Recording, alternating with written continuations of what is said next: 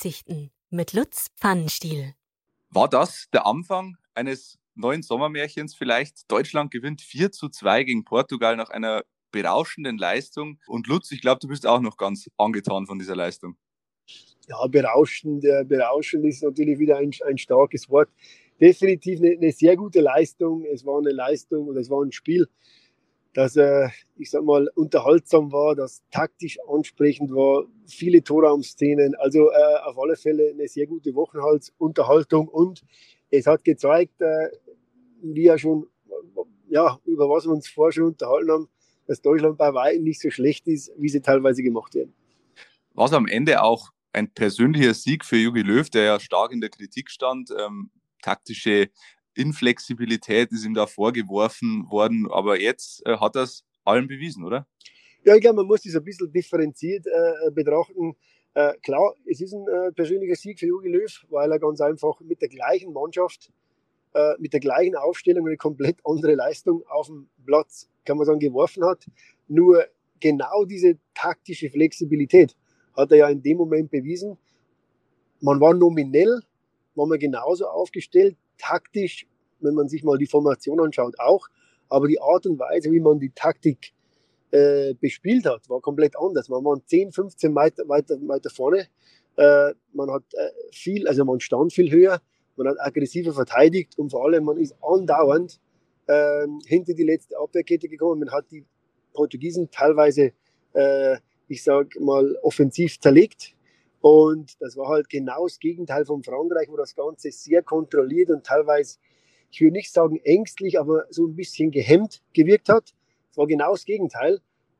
Man hat gesehen, das war eine Mannschaft, wo Selbstbewusstsein auf alle Fälle da ist.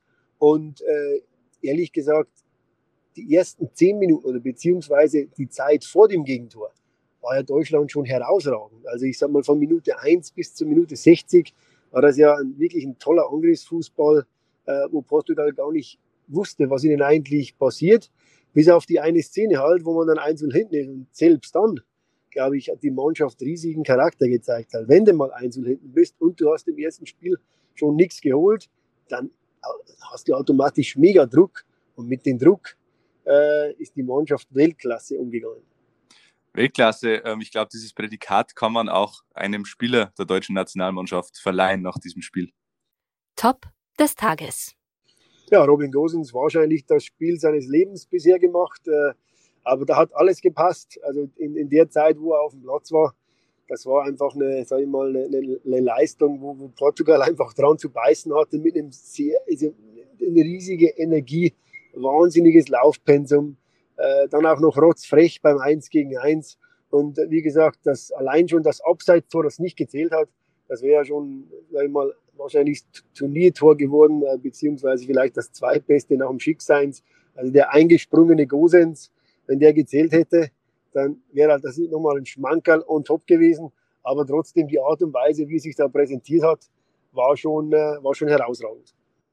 Blicken wir mal ganz kurz voraus. Ähm, was kann denn so ein Spiel nach einem schwierigen Start in dieses Turnier, was kann so ein Spiel nach, nach so viel Kritik mit einer Mannschaft machen? Wo führt die deutsche Nationalmannschaft der Weg noch hin? Ja, die Ausgangsposition ist jetzt äh, sehr, sehr gut. Äh, wenn man gesagt hätte, man hat drei Punkte auf dem, auf dem Konto vor dem Ungarn-Spiel, dann äh, geht man natürlich als deutscher Fußballfan davon aus, dass das reicht, äh, als mindestens Tabellenzweiter mit sechs Punkten in die nächste Runde einzuziehen. Also die Ausgangsposition ist super. Äh, das Selbstbewusstsein haben wir schon angesprochen. Ich glaube, dass das äh, jetzt auf jeden Fall auch wieder da ist. Auch dieser Hauruck-Effekt, jetzt erst Recht-Effekt nach der Kritik, äh, die Reaktion, die hat die Mannschaft gezeigt.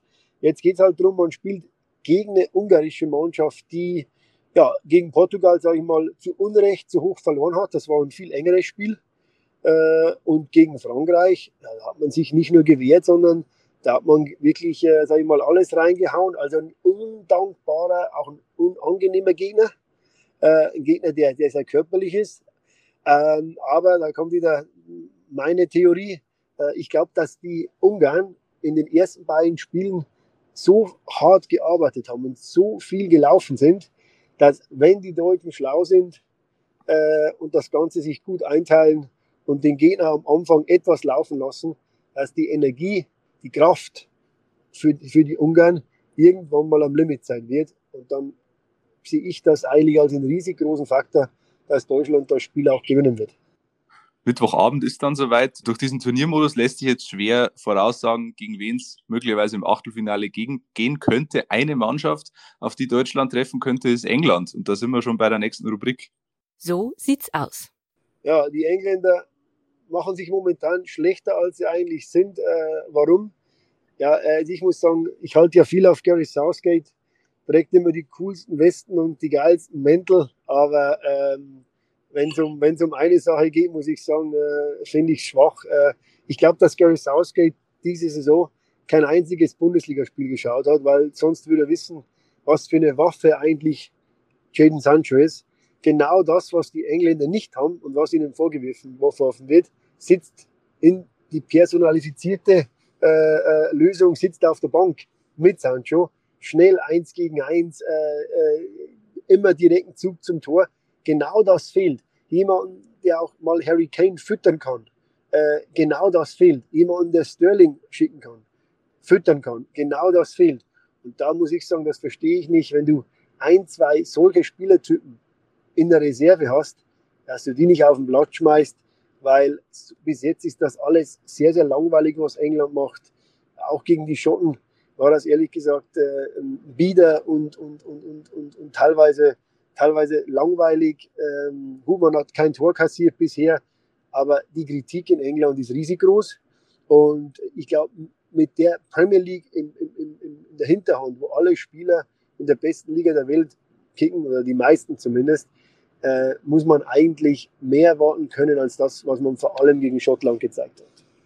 Solche Unterschiedsspieler wie, wie Jaden Sancho hätten auch der Türkei gut getan. Flop des Tages ich muss sagen, mit der Türkei, da, da muss ich jetzt auch wieder versuchen, meinen Frieden zu machen. Ich, also ich schaue mir extrem viel türkischen Fußball an. Ähm, Finde auch jetzt nominell oder, oder individuell die Mannschaft, den Kader, den die Türkei in diese, in diese EM geschickt hat, eigentlich gut.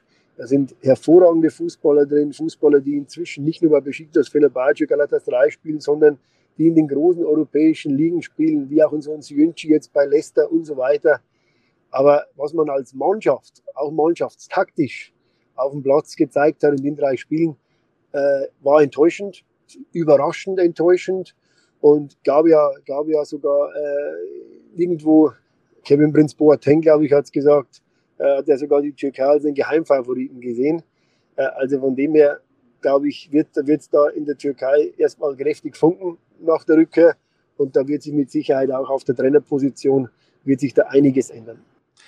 Türkei ist also jetzt schon raus nach der Vorrunde. Ähm, wir schauen, wie sich das Turnier weiterentwickelt. Was sonst noch los war. Fraglich ist allerdings, wo Halbfinale und Finale ausgetragen werden. Da gab es in den letzten Tagen die große Diskussion oder die Forderung der UEFA mutmaßlich an England, ähm, Quarantäneregeln für bestimmte Gäste auszusetzen. Ansonsten wird diese Finalrunde nach Budapest verlegt. Was sagst du zu dieser Diskussion? Ja, äh, muss man, glaube ich, sehr differenziert betrachten ich glaube, wir wissen, dass wir immer noch, wenn auch jetzt hoffentlich im Endstadium von der Pandemie sind, und da geht es einfach um Menschenleben und um Gesundheit und um Infektionszahlen. Und ich glaube, das muss der englische Staat ganz alleine für sich entscheiden, die, die Situation bewerten. Und, äh, und, und wenn, die, wenn, wenn die Engländer sagen, nee, wir, wir ändern gar nichts, weil uns äh, die Gesundheit unserer Menschen hier viel wichtiger ist als Fußball und wir gehen kein Risiko, dann äh, muss man das akzeptieren und dann muss halt die UEFA für sich entscheiden. Äh, man lässt das, äh, die letzten Spiele, die Finalwoche äh, eben dann äh, in England oder man, man, man vergibt sie anderweitig. Das ist eine, ich glaube, das, ist, das ist eine Kommunikation zwischen diesen beiden, ähm, würde ich sagen, äh, ähm, großen, großen Körperschaften. Also ich glaube, dass England da auf keinen Fall, wenn sie sich nicht sicher sind, irgendwie den Druck der UEFA stand, müssen sie standhalten. Und die UEFA muss halt für sich entscheiden, was möglich ist. Aber äh, also ich bin da momentan, äh, ich sehe das immer noch sehr, sage ich mal, sehr offen. Und wir haben ja noch, wir haben ja noch zwei Wochen Zeit, äh, bevor es soweit ist. Äh, äh, also von dem würde ich da jetzt mal die nächsten fünf, sechs Tage abwarten und dann sehen wir, äh, was entschieden wird. Man muss dazu sagen, in England breitet sich die Delta-Variante des Coronavirus momentan stark aus. Die Inzidenzen steigen wieder. England wollte eigentlich ähm, alle Corona-Regeln aufheben um dieses Datum, das wir gerade haben, herum. Ähm, und das Wembley-Stadion sollte eigentlich voll sein im Finale. Ist jetzt natürlich fraglich. Lutz, wir kommen zur letzten und zur vielleicht wichtigsten Rubrik aus deiner Sicht. Pfannenstiels Prognose. Und äh, Lutz, ich muss dich leider schon wieder enttäuschen. Du hast erneut gegen unseren Hörer, dieses Mal den Jakob aus Pfarrkirchen, verloren. Jakob hat sechs, ja, mehr, also die einen sagen so, die anderen sagen so. Jakob hat sechs Punkte geholt und du drei. Ähm, also Nicht- wieder, Ist nicht knapp. das ist nicht knapp, nee, wieder das Nachsehen. Äh, du wirst äh, auch in der Vorrunde ausscheiden, so wie die Türkei, wenn es so weitergeht. Tippen wir mal die nächsten Spiele. Die Spiele vom Montag und vom Dienstag. Und mitgemacht hat dieses Mal die Maria aus Ingolstadt. Und äh, sie hat zum Beispiel das Spiel Nordmazedonien gegen Niederlande getippt. Das geht, wenn es nach Maria geht, 0 zu 2 aus. Das wäre eigentlich auch mein Tipp. Darum ändere ich das ab und sage 0 zu 3. Dann äh, Österreich zieht, wenn es nach Maria geht, ins Achtelfinale ein, gewinnt gegen die Ukraine mit 3 zu 2. Nee, da sage ich, ähm, das geht aus ähm, 1 zu 1 äh, und die Österreicher kommen als Gruppendritter weiter und Ukraine als Gruppenzweiter. Finnland gegen Belgien 1 zu 3. Sage ich äh, 0 zu 1. Dann haben wir Russland gegen Dänemark 1 zu 1. Russland, Dänemark sage ich 0 zu 2. Dann Tschechien gegen England 0 zu 2. Hätte ich jetzt auch gesagt, äh, weil Jaden Sancho spielt, aber da, dann gehe ich, dann gehe ich auf ein 0 zu 1, damit ich von der Maria nicht abschaue. Und letztes Spiel am Dienstag Kroatien gegen Schottland 2 zu 1. Da sage ich ähm, ganz, ganz schwer. Kroatien, Schottland, ich mal 1 zu 0. Sehr schön. Dann schauen wir, ob du dieses Mal mehr Glück Das wird, hast. das wird schon wieder nichts, weil ich will immer nicht abschauen von den anderen. Nochmal, wir rechnen ab nach dem Finaltag. Genauso machen Aber wir ich es. brauche mal den Zwischen, Zwischenstand, Alex. Ja, wir von den Punkten. rechnen nach der Vorrunde am äh, Freitag in der Folge rechnen wir dann mal ab. Und dann sind wir euch natürlich noch die Paarungen der nächsten Tipprunde schuldig. Da geht es dieses Mal nur um die Mittwochsspiele. Das sind Slowakei gegen Spanien und Schweden gegen Polen in Gruppe E und in Gruppe F Deutschland gegen Ungarn und Portugal gegen Frankreich. Dann ist die Vorrunde abgeschlossen und wir machen den versprochenen Zwischenstand im Tippspiel. Lasst uns eure Tipps zukommen unter heimatsport.pmp.de und zu gewinnen gibt's natürlich wie immer ein zweiwöchiges Freiabo der Heimatzeitung. Dann geht's in die K.O.-Runde. Hoffentlich auch für die deutsche Mannschaft. Mittwochabend geht's für Deutschland gegen Ungarn. Wir sprechen natürlich auch am Mittwochmorgen nochmal darüber, über das bevorstehende Spiel. Und bis dahin, Lutz, äh, schöne Zeit und mach's dir ein bisschen kühl in der Hitze. Alles klar, danke schön.